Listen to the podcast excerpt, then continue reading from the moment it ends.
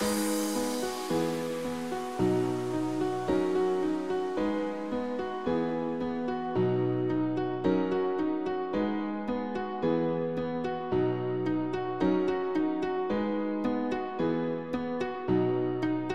hola, bienvenidos a este nuevo episodio de Enamórate de ti. ¿A qué viniste? ¿A encajar o a ser diferente? ¿Por qué nos cuesta tanto mostrarle al mundo lo que somos? Durante mi adolescencia pasé mucho tiempo queriendo vestirme como lo hacían mis amigas. Usábamos hasta las mismas frases y expresiones. Yo era de esas estudiantes que cuando el profesor hacía una pregunta casi siempre me sabía la respuesta, pero nunca levantaba la mano porque nadie más lo hacía, por miedo, por miedo a equivocarme, por miedo a ser yo. En la etapa de la adolescencia, una de las principales motivaciones es encajar en el grupo. Esto influye mucho en la formación de nuestro autoconcepto. Un autoconcepto pobre y en consecuencia una baja autoestima nos lleva a querer pasar desapercibidos, porque nos sentimos observados, analizados y tenemos miedo a que nos rechacen. Hoy vemos cómo el mundo nos exige día tras día que tenemos que hacer, consumir, publicar y vemos las redes sociales inundadas de tendencias. Millones de personas haciendo lo mismo porque es viral, porque quieren encajar. Es que si no hago este video, no estoy con la tendencia.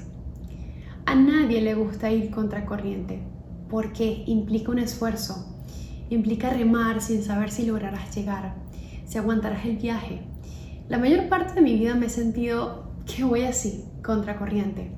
Más de una vez he pensado en soltarme y dejarme ir con la multitud, pero luego recuerdo todo el esfuerzo, recuerdo lo grandioso que es llegar a donde nadie ha estado y entonces empiezo de nuevo. Como reina de belleza me pusieron miles de etiquetas, infinitas comparaciones y yo nunca entendía por qué querían hacerme parecer a una u otra persona, al punto de llegar a sentirme insuficiente e incapaz. Mi valoración personal siempre estaba en juego y más de una vez me pregunté si ser diferente era una pesadilla, un desafío, una necesidad o era una gran virtud. ¿Cuál opción te suena más a ti? Yo quiero creer que es una virtud. Y así decidí hacerlo durante todo ese tiempo en el que estaba inundada de objetivos y de etiquetas. Y me tomé un espacio para entender y hacer conciencia de que estaba allí con un propósito, una responsabilidad de un objetivo y no estaba allí para complacer a todas las personas. Así fue que comencé la búsqueda de mi identidad, la lucha por mostrarme como era y sentía que era muy difícil al final no poner filtros, porque siempre temía por el qué dirán.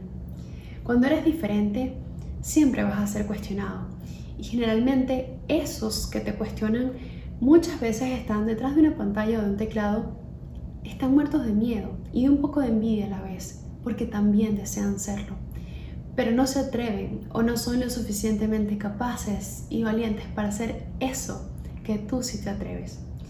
Hace unos días me topé con un texto que decía que en ocasiones es mejor que nos critiquen por ser diferentes a que nos comparen por habernos vuelto igual que los demás. Igual a esos que un día nos rechazaron o nos despreciaron. Y eso también me hizo recordar una frase que me gusta leer de vez en cuando de Albert Einstein, que dice que la persona que sigue la multitud normalmente no irá más allá de la multitud. La persona que camina sola probablemente llegará hasta lugares donde nadie ha estado antes. Jamás permitas que otros te digan lo que no puedes hacer, porque esas son sus limitaciones, no tuyas, y estas solo te empañan tu visión. Cuando tomas la decisión de reconocerte, de reconocer tu capacidad para dejar a un lado la duda y empezar a creer en ti, harás todo lo que alguna vez pensaste que era imposible. Así como vivimos siguiendo las tendencias y lo que se hace viral, hay un audio que se hizo viral hace poco, está en inglés pero me gusta mucho y ojalá lo repitiéramos constantemente porque este audio dice, sé quién soy, amo lo que soy, amo lo que hago y la forma en que lo hago, amo mis errores y la forma en la que aprendo. También amo el paso con el que aprendo mis errores y no quiero ser nadie más que yo. Y sabiendo esto, quiero continuar en la búsqueda de quién soy. ¿Alguna vez te has sentido raro por lo que sientes, por tu identidad, tu autoconcepto, porque no estuviste de acuerdo en algo? Si es así, te abrazo desde aquí. ¿Hace cuánto fue la última vez? Vayamos a ese momento. ¿Fue durante tu estadía en el colegio, en la universidad, en tu trabajo? ¿Paseándote por el feed de alguna red social favorita hace unos minutos atrás? ¿Has presenciado homofobia, obesofobia, xenofobia en tu entorno? En un mundo con tantos avances es increíble que aún existan actos de este tipo. Pareciera que el crecimiento ético y moral va en sentido contrario a esos avances. Existen formas en las que elegimos ser diferente y en otros aspectos somos diferentes sin elegirlo. Creo que somos una combinación de las dos. Por eso quiero hacerte este recordatorio ámate a ti mismo, sin importar lo diferente que te sientas, porque ser único es tu mejor cualidad y es una de las claves más importantes para la vida. Recuerdo a tantos de mis amigos que se sienten raros o se han sentido raros en algún momento, por ser diferentes, por su orientación sexual, porque quizás en algún momento se han sentido juzgados. Según sus creencias y patrones sociales, este hecho no está bien aceptado, cuando la realidad es que tu orientación sexual forma parte de tu vida, de tus decisiones y tú tienes la libertad de expresarte, porque en la diversidad está la riqueza del mundo. Bienvenido a este espacio si eres de esos que llegó a sus 30 y aún no se ha casado porque simplemente no quiere casarse o no está preparado para eso, pero siente que si lo admite será duramente criticado.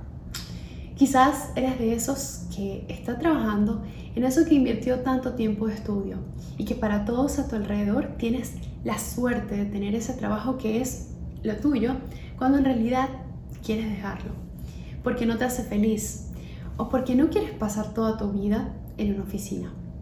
Pero dejarlo implica someterse a críticas y a juicios. O de repente eres tú quien está emitiendo juicios sobre otros. Y si es así, recuerda que eso no los define. Al contrario, define quién eres tú. Así que antes de emitir un juicio, conócete. En el episodio anterior les contaba que siempre quería cumplir las expectativas de los demás y eso me llevó a estudiar algo que no quería. Abandoné dos veces la misma carrera y me sentía frustrada por todas las preguntas incómodas y los comentarios que recibí por ello.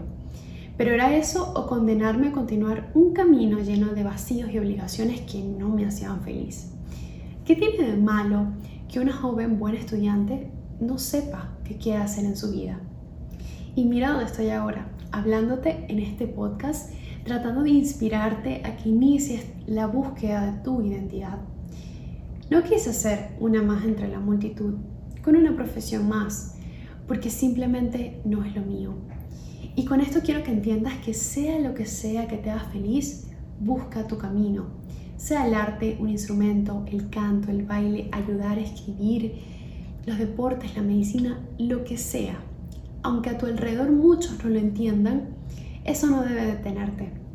En algún momento lo entenderán y si no, al menos aprenderán a vivir con ello.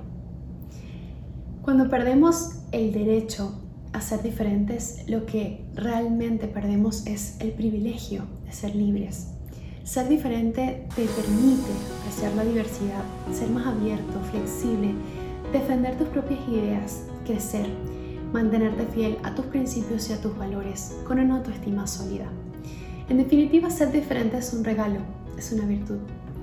Después de conversar todo esto, te vuelvo a preguntar, ¿a qué viniste? ¿A encajar o a ser diferente? No te olvides de suscribirte y de compartirle este episodio a esa persona que en algún momento se ha sentido raro, ha sentido que no encaja, que tiene miedo a atreverse a ser. Te espero en el próximo episodio.